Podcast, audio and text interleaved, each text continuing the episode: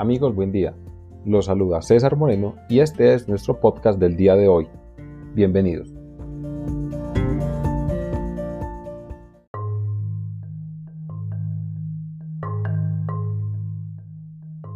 ¿Qué entendemos por ontología? Tomamos prestado el término ontología de una tradición muy específica y le otorgamos un sentido particular. Es muy importante que comprendamos esto para evitar usar el término en un sentido metafísico.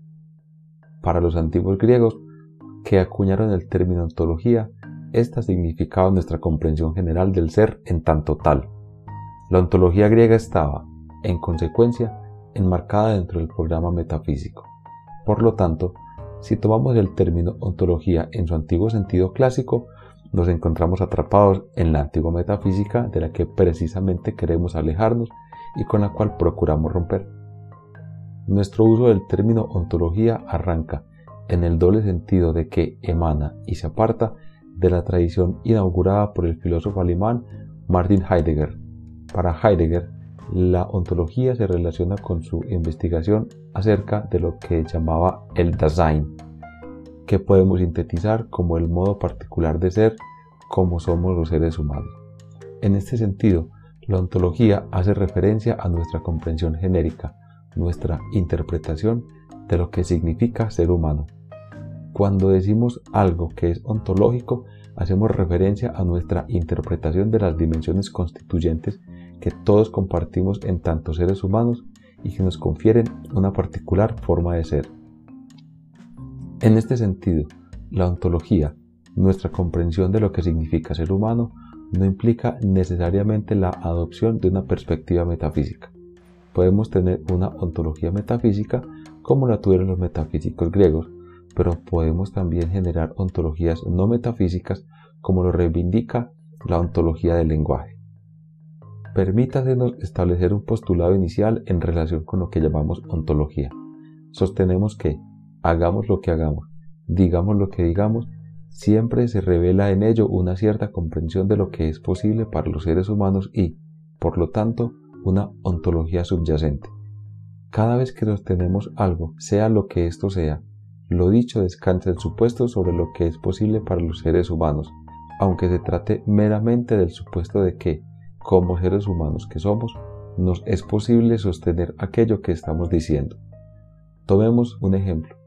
Cuando decimos la manzana es roja, estamos suponiendo que, como el ser humano que somos, podemos determinar de qué color es la manzana.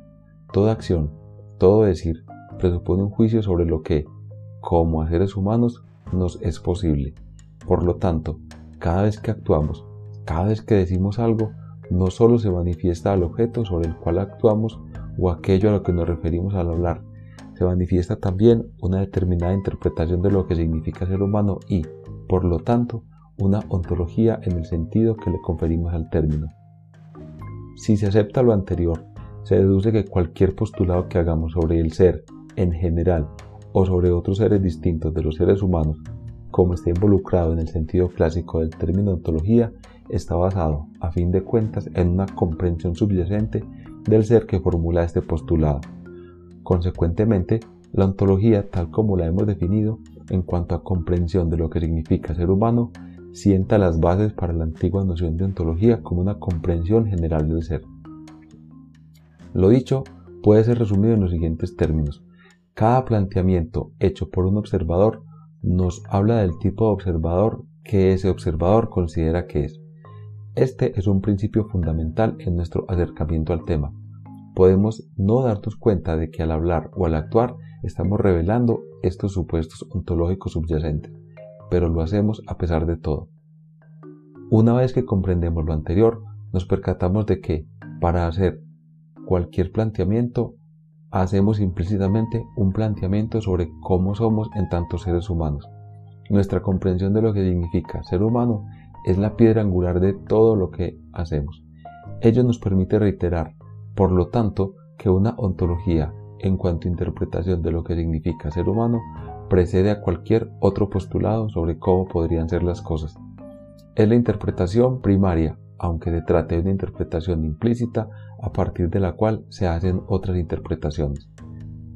Este mismo principio en una versión modificada, el postulado de que todo lo que hacemos, sea lo que sea, revela nuestro juicio sobre nosotros mismos, es la base de uno de los usos quizás más poderosos de la ontología del lenguaje, la práctica del coaching ontológico, tema sobre el que no llegaremos mayores detalles porque nos apartaría del tema que estamos tratando.